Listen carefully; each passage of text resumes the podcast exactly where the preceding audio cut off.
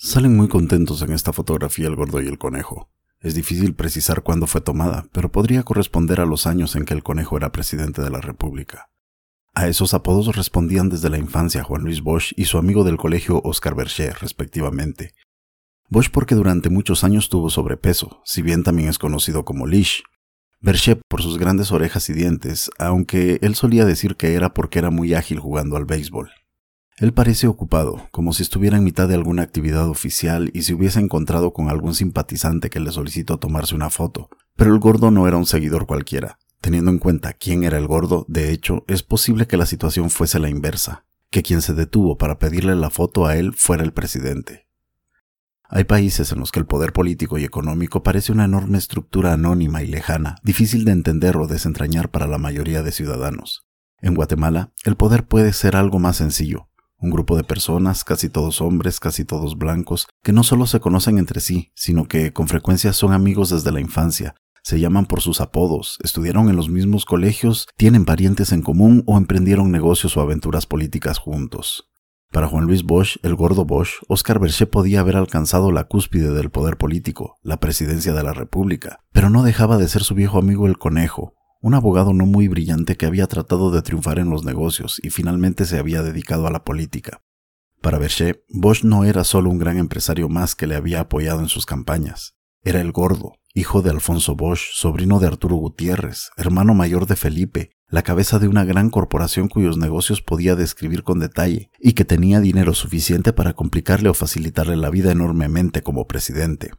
Los dos amigos se conocían por estos apodos desde la infancia. Berger es algo mayor que Bosch, pero ambos fueron juntos al Liceo Javier, un colegio católico para varones de la Orden de San Ignacio de Loyola, en el que se educaron muchos líderes políticos y empresariales actuales. Bosch y Berger emergieron a la vida pública en el mismo momento, a finales de la década de 1980, cuando ambos rondaban los 35 años, durante el primer gobierno del actual sistema constitucional y la aparición de ambos como actores poderosos estuvo marcada por las mismas circunstancias, disputarle el poder al primer partido oficial, la democracia cristiana, DC, y al primer presidente civil, Vinicio Cerezo.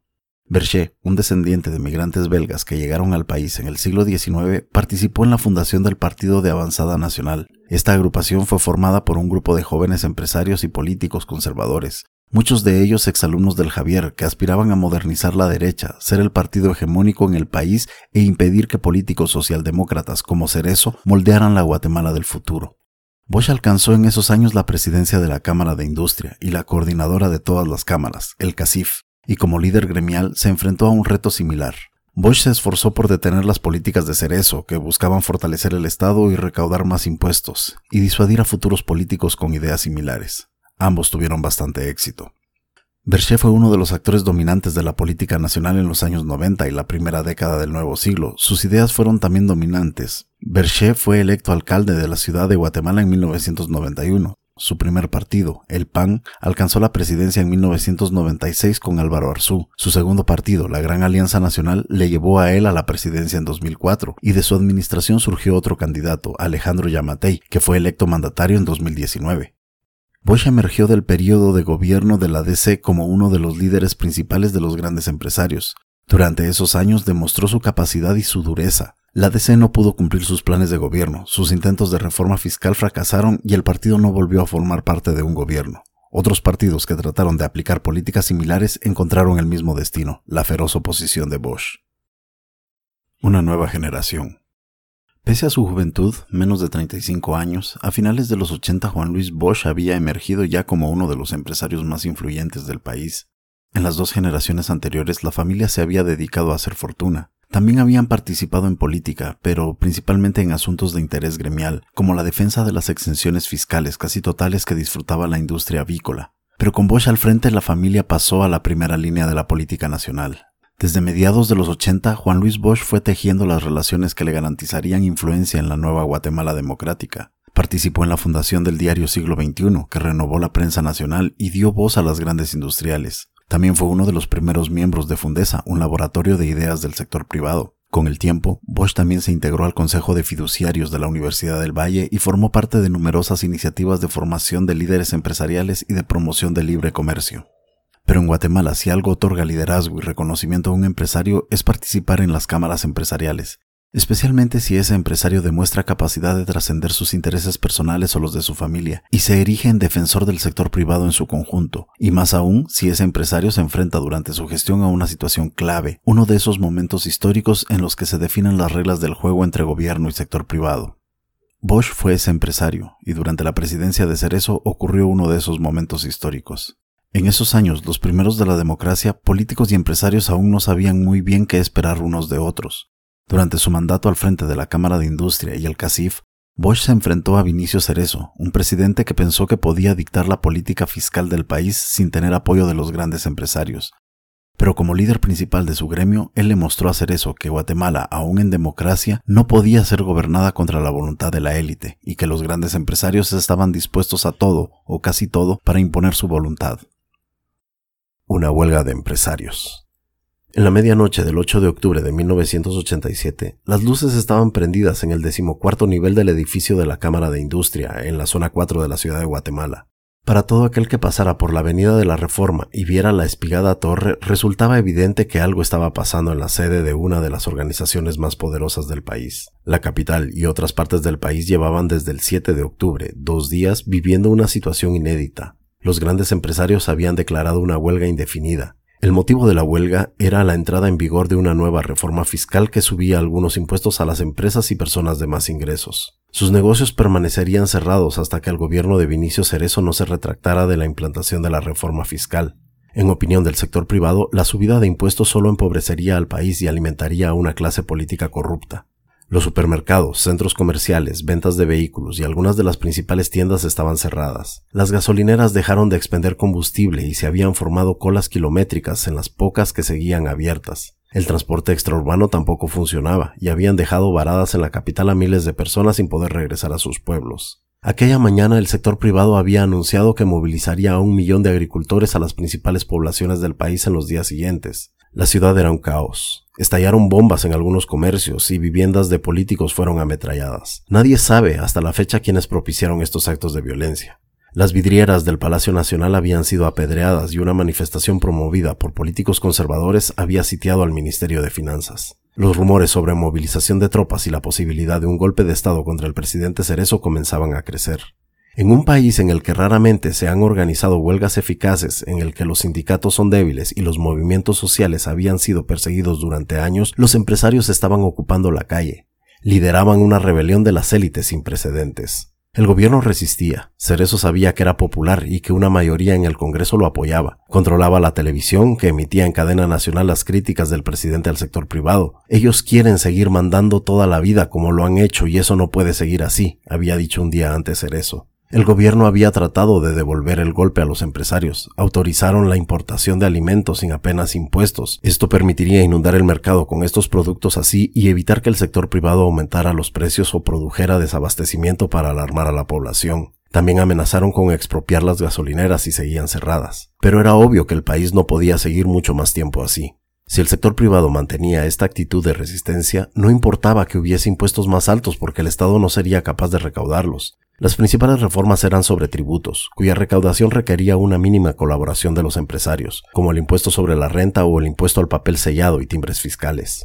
Además, a medida que pasaban los días de huelga y el caos aumentaba, la posibilidad de intervención del ejército se multiplicaba, y ese era un gran riesgo para un país que llevaba apenas 20 meses en democracia. Cerezo tenía de su lado al ministro de Defensa, el general Alejandro Gramajo, pero todos sabían que Gramajo tenía multitud de enemigos en el ejército, que le acusaban de haberse vendido a la DC. La tradición conspirativa y golpista seguía viva entre las Fuerzas Armadas y algunos de los oficiales tenían vínculos con los partidos de ultraderecha. En su opinión, con el aumento de impuestos, Cerezo y Gramajo abrían las puertas al comunismo. Toda esta coyuntura era la que se discutía en el decimocuarto nivel del edificio de la Cámara de Industria aquella noche del 8 de octubre en la que se prendieron las luces. En la sala de juntas estaban Juan Luis Bosch en representación de los grandes industriales y Edgar Heinemann de los comerciantes. Ambos habían sido dos de los organizadores principales de la huelga y llevaban dos días sin pasar por sus casas, inmersos en una actividad frenética destinada a torcer la voluntad del presidente. Del otro lado estaban presentes algunos representantes de la Embajada de Estados Unidos y personas cercanas a ellos. Lo que sucedió aquella noche se lo relató Bosch a la historiadora Regina Wagner en un libro sobre la historia de la Cámara de Industria. Los visitantes querían tantear a los empresarios, saber si apoyaban la solución golpista de la que tanto se hablaba e incluso si alguno de los dos estaría dispuesto a ocupar la presidencia. En el análisis de los visitantes, Cerezo ya estaba fuera. Bosch, según el libro de Wagner, les dijo que la huelga no pretendía derrocar al gobierno, que la democracia era aún precaria y que ellos solo estaban protestando. Nuestra intención no es el control político, sino protestar contra el mal uso de los recursos públicos, dijo Bosch y exponiendo el que sería uno de los principios básicos del sector privado guatemalteco a partir de entonces, recalcó, no queremos el poder central. Una nueva generación. Bosch había llegado a la cúpula de la Cámara de la Industria en un momento de relevo generacional. Los grandes industriales que habían convivido con los regímenes militares se estaban retirando de la vida activa de la Cámara de Industria, durante décadas estos se habían enfrentado a presidentes fuertes que contaban con el respaldo del ejército. Además, estos gobiernos libraban una guerra que beneficiaba principalmente a los ricos, por lo que no era aconsejable desestabilizarlos. Pero los gobiernos del ejército también tenían una ventaja. No necesitaban ser populares y por ello tendían a apoyarse en el único grupo tan poderoso como ellos mismos, el sector privado. Sí hubo enfrentamiento entre generales y empresarios, sobre todo durante las últimas dictaduras, cuando los militares quisieron aumentar los escuálidos ingresos del Estado, pero la sangre no solía llegar al río. Se hablaba con el presidente de la República y todo se solucionaba, le explicó el empresario Edgar Heinemann a la historiadora Wagner. Pero cuando Juan Luis Bosch alcanzó la presidencia de la Cámara de Industria en 1987, la situación había cambiado. Los militares habían abandonado la administración del Estado y la izquierda había sido exterminada con una brutalidad tal que ya nadie pensaba que la guerrilla pudiera tomar el poder. Ambas eran buenas noticias para los empresarios, pero la democracia traía nuevos problemas. Ahora, el sector privado se enfrentaba a presidentes que habían sido electos por la gente y que podían sentirse respaldados por ella, e incluso pensar que no necesitaban hacer concesiones al sector privado. Siempre existía el riesgo de que la mayoría pobre votara por un gobernante que se hiciera popular exigiendo a los ricos pagar más impuestos o culpándolos de todos los males. Pero si algo así sucedía, y dado que Guatemala es uno de los países más pobres y desiguales de Latinoamérica, esto sucedería varias veces. La democracia también implicaba nuevas oportunidades para los empresarios. Los grandes industriales ya no tenían por qué ser sostén de los presidentes, podían ser una amenaza a los presidentes. Si era necesario, podían convertirse en el grupo de oposición más temible de todos. De hecho, en las siguientes décadas, siempre que fueron electos presidentes que promovieron aumentar los ingresos del Estado o regular alguna actividad que afectara al sector privado, se encontraron con que el principal obstáculo no residía en el Congreso, en los partidos de oposición, los sindicatos o las iglesias. El obstáculo principal lo encontrarían en las organizaciones de empresarios. Esta dinámica comenzó en el segundo año de la democracia, en el último tercio de 1987, durante la huelga del sector privado que Bosch estaba liderando. Trucos y bromas.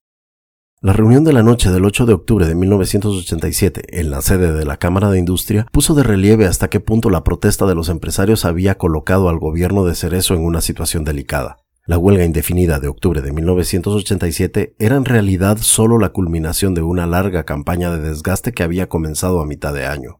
En los meses anteriores, el sector privado ya había organizado dos medios días de paro empresarial y habían lanzado una campaña de anuncios en prensa y televisión contra los impuestos. En ellos se desplegaba la letanía de argumentos que a partir de entonces se repetirían una y otra vez cada vez que un gobierno intentó aumentar la tributación de los más ricos. Los empresarios sí quieren tributar, pero ya pagan suficiente. Mejor que el gobierno combata la evasión. Los empresarios sí quieren tributar, pero que antes tributen quienes están en la economía informal. Los empresarios si quieren tributar, pero no para beneficiar a un gobierno que utilizará el dinero para más clientelismo y corrupción. Los empresarios sí quieren tributar, pero ¿por qué no esperar a que mejore la economía? La reforma tributaria destruirá todo. Los guatemaltecos no tenemos por qué pagar la irresponsabilidad, el despilfarro y la ineficiencia y la corrupción de ningún gobierno, proclamaba la Cámara de Industria en un campo pagado publicado en el diario Prensa Libre. Las mayúsculas son las originales. Además, habían comenzado a circular campañas negras contra Cerezo en anuncios de prensa a página completa. Nadie sabía quién los pagaba, pero todos sospechaban que quien estaba detrás era lo que Gramajo llamaba el Comité de Trucos y Bromas de las cámaras empresariales. En una de las publicaciones se afirmaba que una amiga del presidente había viajado a Estados Unidos con 30 millones de dólares en su valija. En otra se aseguraba que el presidente se apropiaba todos los meses de 5 millones de quetzales, unos 2.5 millones de dólares de 1987, de los gastos confidenciales de la presidencia. Estas acusaciones fueron también divulgadas por el informativo televisivo del Canal 3, Aquí el Mundo, dirigido por Mario David García, uno de los periodistas con más audiencia del país. García tuvo protagonismo durante las siguientes décadas por su programa radial Hablando Claro, por su papel en el caso Rosenberg y su candidatura en la presidencia en 2015. Todo ese desgaste y desprestigio tenía como objetivo evitar la subida de impuestos, pero también había contribuido a agitar los ánimos de los sectores más duros, militares ultraderechistas que podían conspirar para derrocar a Cerezo. Esto era positivo para los objetivos de Bosch, aumentaba la presión sobre el gobierno para que suspendiera la reforma tributaria. El miedo al golpe era un factor psicológico que pesaba sobre los hombros de Cerezo y podía jugar a favor de los empresarios. Pero la campaña frontal contra el gobierno también implicaba riesgos. Se habían desatado fuerzas que ya no era sencillo detener.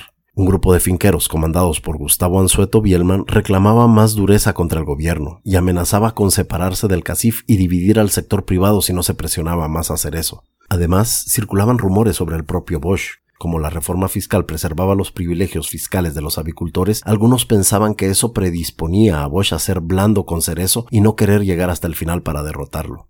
El entonces presidente del CACIF, el cafetalero Dieter Keller, tuvo, de hecho, que desmentir en una entrevista que este factor estuviera afectando la actitud de los avicultores. Los grandes empresarios podían salir más divididos de la batalla contra Cerezo. También podía propiciarse un golpe de Estado. Esto no era bueno para los negocios ni deseable para los grupos más moderados del sector privado. Pero para Bosch asumir estos riesgos parecía razonable, si con ello se lograba frenar la reforma tributaria y se ponía en su lugar al presidente. En el futuro, los grandes empresarios se encontrarían frente a este dilema en muchas ocasiones. Podían limitarse a proteger sus propios intereses o podían ver más allá y proteger la institucionalidad del país, aunque esto significara respaldar a políticos que no eran de su gusto o perjudicar a sus amigos o familiares. Casi siempre se inclinaron por lo primero. Guatemala ganó. El éxito de la estrategia de Bosch se comenzó a poner en evidencia poco después de aquella reunión de medianoche en la Cámara de Industria. Horas después, el 9 de octubre de 1987, cuando el país entró en su tercer día de huelga y se hicieron aún más insistentes los rumores de que un golpe era inminente, el presidente comenzó a ceder. Hizo saber a algunos mediadores que estaba dispuesto a negociar aspectos de la reforma fiscal. Eso motivó a Bosch a anunciar en la noche de ese día, en una conferencia de prensa en el Canal 13, que otorgaba al gobierno una tregua, el paro había quedado suspendido. Esto inmediatamente generó críticas de los sectores más duros. Estos habían perdido su arma principal. Sin el paro o el caos que había provocado, desaparecía el pretexto para el golpe. Una semana después, gobierno y empresarios publicaron un comunicado conjunto. El documento, de 13 puntos, consistía en una concesión tras otra de solo uno de los bandos enfrentados, el del presidente. Cerezo reconocía que las leyes fiscales ya aprobadas y en vigor tenían que ser reformadas y otorgaba un periodo de gracia de al menos un mes en el que no serían aplicadas. Además prometía al sector privado no estatizar ningún sector económico, no llevar a cabo una reforma agraria expropiatoria y no modificar de nuevo leyes tributarias. Guatemala ganó, afirmó en un anuncio de prensa el CACIF, la coordinadora de las cámaras empresariales. Cerezo no lo entendió así precisamente. Años después, en una entrevista concedida a Mario Monteforte Toledo, dijo, tuve que renunciar a cualquier política reformista que afectara los intereses del poder económico, un pacto donde yo virtualmente renunciaba a gobernar el país. La alternativa era el golpe de Estado. El país llevaba menos de dos años en democracia, pero Bosch y los grandes empresarios ya habían demostrado que eran capaces de detener la aplicación de una ley. No importaba que esta ley fuera el resultado de la voluntad de un presidente electo y una mayoría de diputados también electos. No importaba que Cerezo en el año anterior hubiese aplicado muchas de las reformas que los empresarios deseaban, como terminar con los precios tope a productos esenciales o algunas restricciones al acceso a divisas, Tampoco que en realidad la reforma solo pretendía introducir cambios moderados. Guatemala entonces recaudaba impuestos por el equivalente al 9% del tamaño de su economía, la mitad que el promedio latinoamericano. Era razonable aumentar este porcentaje, según había afirmado el ministro de Finanzas de Cerezo, Rodolfo Pais Andrade, él mismo un prominente miembro de la élite. El gobierno solo había tratado de incrementar la recaudación en unos 240 millones de quetzales, el equivalente a un 10% de los ingresos del Estado previstos para 1988, pero nada de eso importaba a los hombres como Bosch. Guatemala es un país pequeño en el que todo tiende a volverse personal. En muchas ocasiones no importan los argumentos que alguien esgrima en público, lo que se valora es quién es esa persona, quién integra su círculo de confianza, cuáles son sus antecedentes o motivaciones, a veces estos juicios son acertados, otras veces solo se basan en rumores o especulación. Para los grandes empresarios como Bosch, los impuestos no se pagaban al Estado como una entidad abstracta, sino a Cerezo y a la DC. Y el presidente no era una persona confiable. En la mente de los empresarios, Cerezo coqueteaba con ideas socialistas. Se había rodeado de empresarios emergentes, los mayores enemigos del sector privado tradicional, interesados sobre todo en hacer negocios a la sombra del Estado. El problema no solo era la reforma fiscal, el problema era que quien la promovía era Cerezo, y además el Congreso la había aprobado sin otorgar a los empresarios la opción de vetarla. Esto era lo fundamental. Bosch había dicho que los empresarios no deseaban el poder central, pero eso no significaba que no desearan influir sobre el poder central o incluso vetar ciertas decisiones del poder central como la política fiscal. Esto lo había dejado claro el propio Juan Luis Bosch poco antes. En septiembre de 1987, un mes antes de la huelga, mientras los diputados discutían el paquete tributario, el empresario había visitado el Congreso con frecuencia para pedir que se frenara su aprobación y se permitiera a los empresarios introducir enmiendas. En una de esas ocasiones, Bosch explicó a la prensa cómo consideraba él debía actuar el Congreso. Esperamos, por supuesto, que nuestras enmiendas sean tomadas en cuenta. Si el Congreso hace caso omiso, se responsabilizará de sus efectos, de los nuevos impuestos, a las autoridades que los aprueben, dijo Bosch con el lenguaje entre sutil y hostil que ha caracterizado a los representantes del sector privado. Pero la huelga empresarial de octubre de 1987 fue solo el primer asalto de un combate que aún no estaba decidido. Ahora sí, en el tercer año de gobierno de Cerezo, la situación en el país volvía a estar tan tensa que el entonces ministro de Defensa, el general Alejandro Gramajo, consideró apropiado visitar a los grandes empresarios. Fue una noche de finales de abril de 1988. Gramajo era uno de los líderes más carismáticos del ejército. Era un paracaidista quetzalteco como Bosch que arrastraba una larga trayectoria en operaciones contra insurgentes. Alcanzó el alto mando después del golpe de Estado de 1982 y desde el poder fue uno de los promotores de la brutal estrategia antiguerrillera que se aplicó en el campo y que costó la vida a miles de civiles desarmados. Pero tras constatar que la guerrilla ya no podía ganar, también desarrolló toda una doctrina sobre la necesidad de que el ejército se retirara de la política y apoyara un sistema más democrático. Por su aspecto, el de un hombre duro y tosco que había sobrevivido a mil conspiraciones, parecía el típico oficial del ejército de Guatemala, pero su pensamiento y discurso se salían del estereotipo. Durante su gestión como ministro, Gramajo se había dedicado a tender puentes con los empresarios y los políticos, pero al conocerlos también había comprendido que podía constituir una amenaza a la institucionalidad tan seria como lo podía ser la guerrilla. Eso precisamente es lo que le motivó a presentarse aquella noche a finales de abril de 1988 ante la cúpula del sector privado, de nuevo se prendieron las luces en los últimos niveles del edificio de la Cámara de la Industria, en la espigada torre de la zona 4. De nuevo se produjo una de esas reuniones a puerta cerrada en la que se decidía el destino del país. Allí presentes estaban los líderes de las cámaras que componen el CACIF, según explica Gramajo en su libro de memorias De la guerra a la guerra. El ministro no menciona expresamente a empresario alguno, no da el nombre de Bosch, pero dada la importancia de la reunión, si no estaba presente, es seguro que ahí estaba alguien cercano a él representando a los industriales. La reunión debió ser tensa. Lo que quería decirle Gramajo a los empresarios no era algo fácil de decir. El general no quería negociar o escucharlos, sino lanzarles una advertencia. Sabía lo que tramaban, sabía que la cúpula empresarial se estaba decantando a favor de un golpe de Estado. El año anterior, la alianza entre ultraderechistas y grandes empresarios en contra de Cerezo no llegó a consolidarse, pero Gramajo estaba convencido de que ahora sí ocurriría. Muerte de una presidencia. Para el momento de la reunión entre el ministro y los empresarios, la relación entre Cerezo y el sector privado se había deteriorado de nuevo, y las posiciones ahora sí parecían irreconciliables. El fin de la huelga del octubre anterior condujo a un periodo de tregua y negociación.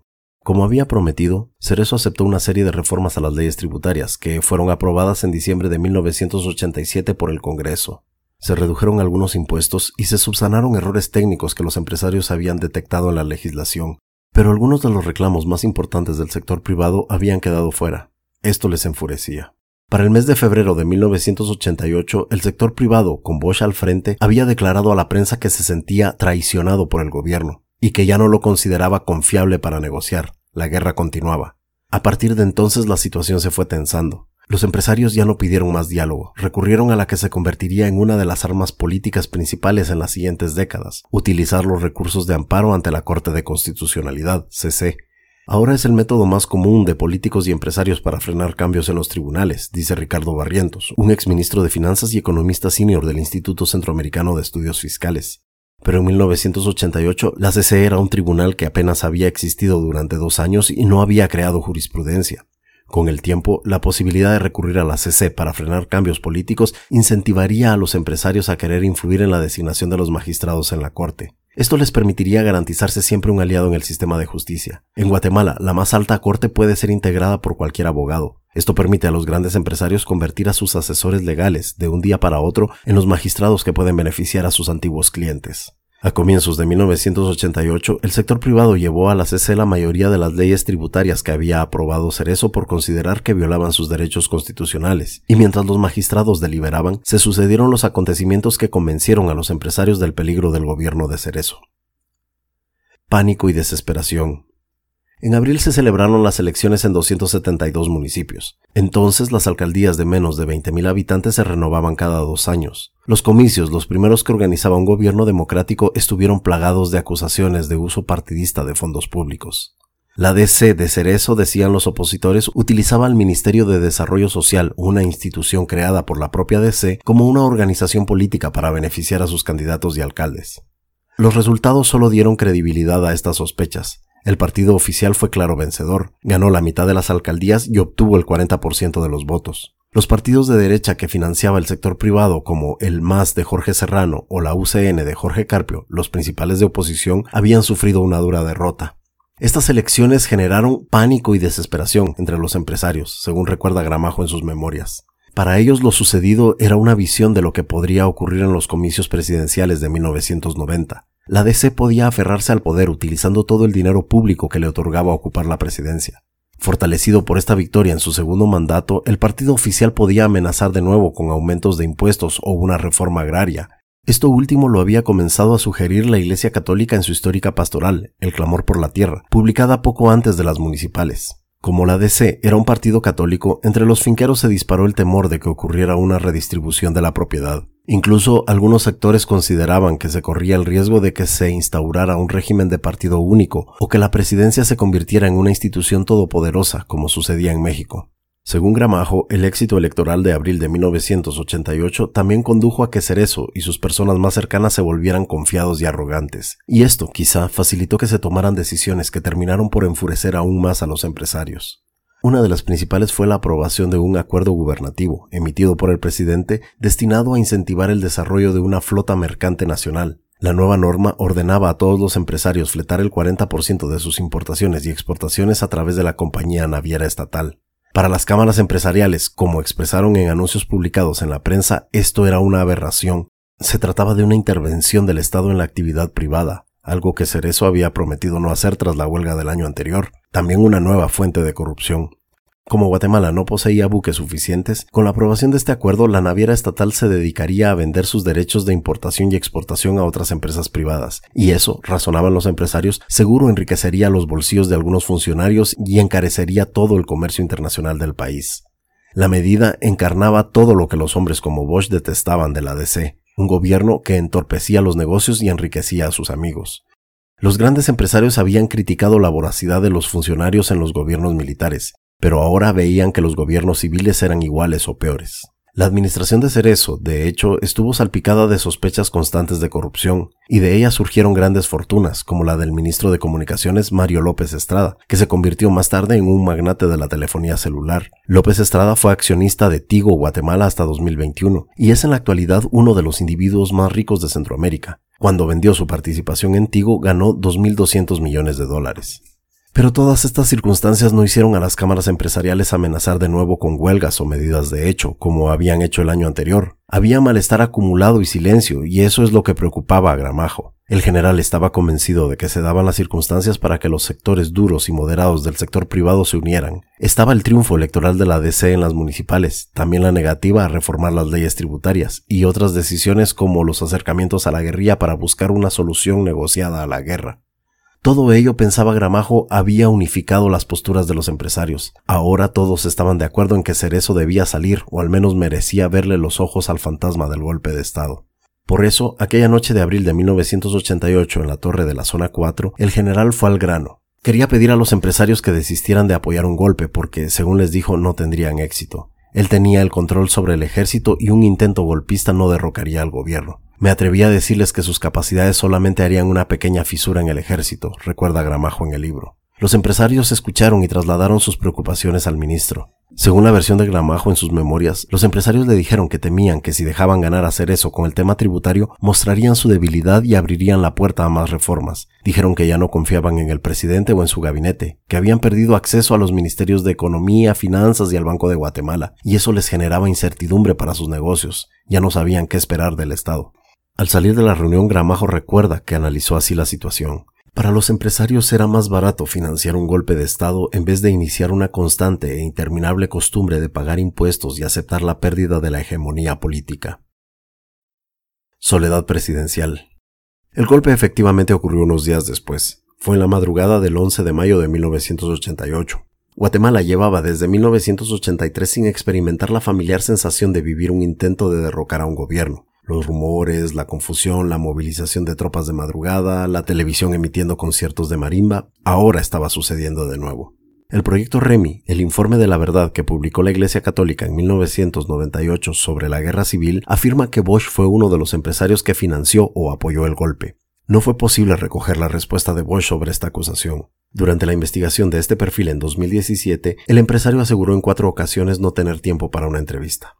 Tropas en Jutiapa y Retaluleu se sublevaron y marcharon hacia la capital. Según explica Gramajo en sus memorias, el plan era rodear el Palacio Nacional e instalar un gobierno presidido por Gustavo Anzueto Bielman, uno de los líderes de los empresarios agrícolas que había reclamado más dureza al gobierno de Cerezo. Como había predicho el ministro, el intento golpista no derrocó al gobierno. Las tropas volvieron a los cuarteles en unas horas, pero sí lo golpeó acentuó la soledad que casi todos los presidentes de Guatemala sentirían en el futuro. Mostró que la DC, como todos los partidos que gobernarían en el país, carecía de una base social, de un grupo de ciudadanos dispuestos a defender a su presidente. Tras los hechos, casi nadie mostró apoyo a la institucionalidad. Las organizaciones empresariales guardaron silencio. La Cámara de Industria que dirigió Bosch ofreció al día siguiente una conferencia de prensa. En ella solo se abordó un tema. El presidente debía derogar ya el acuerdo gubernativo sobre la naviera nacional. El rumor que se hizo correr era que el golpe había sido un simulacro, que todo era una exageración, Cerezo solo buscaba victimizarse. Para Gramajo, aquel momento fue un punto de quiebre. En opinión del ministro, el presidente abandonó sus planes a largo plazo, perdió la iniciativa, se volvió más desconfiado y se encerró en su círculo de dirigentes de la DC y financistas del partido.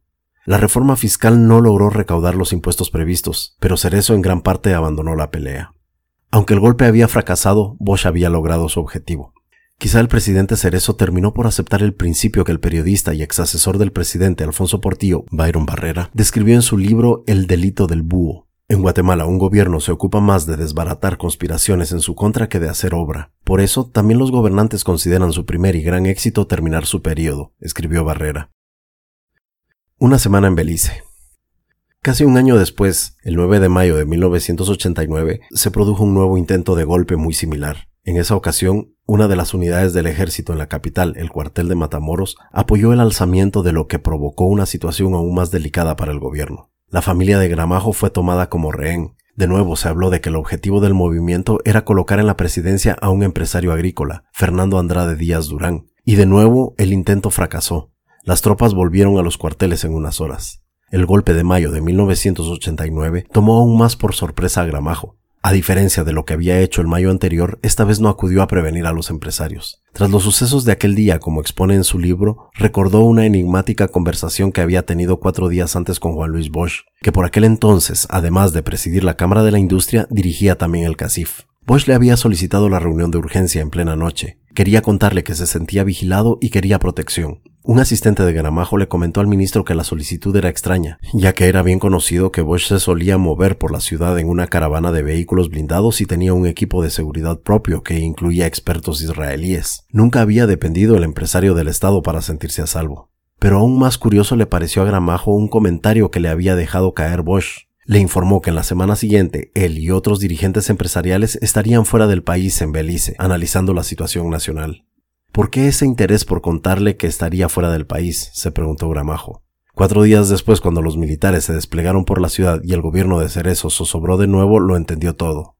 En las siguientes décadas llegaron a la presidencia otros políticos con similares intenciones a las de Cerezo. Casi siempre se encontraron con la oposición frontal del sector privado, y casi siempre fracasaron en su propósito de recaudar más impuestos de las grandes empresas o las personas más ricas. Pero también alcanzaron la presidencia varias figuras menos hostiles a los empresarios, hombres como Oscar Berché, con los que no era necesario pelear si surgía un conflicto. Bastaba tomar un teléfono y decir, ¿Cómo estás vos, conejo?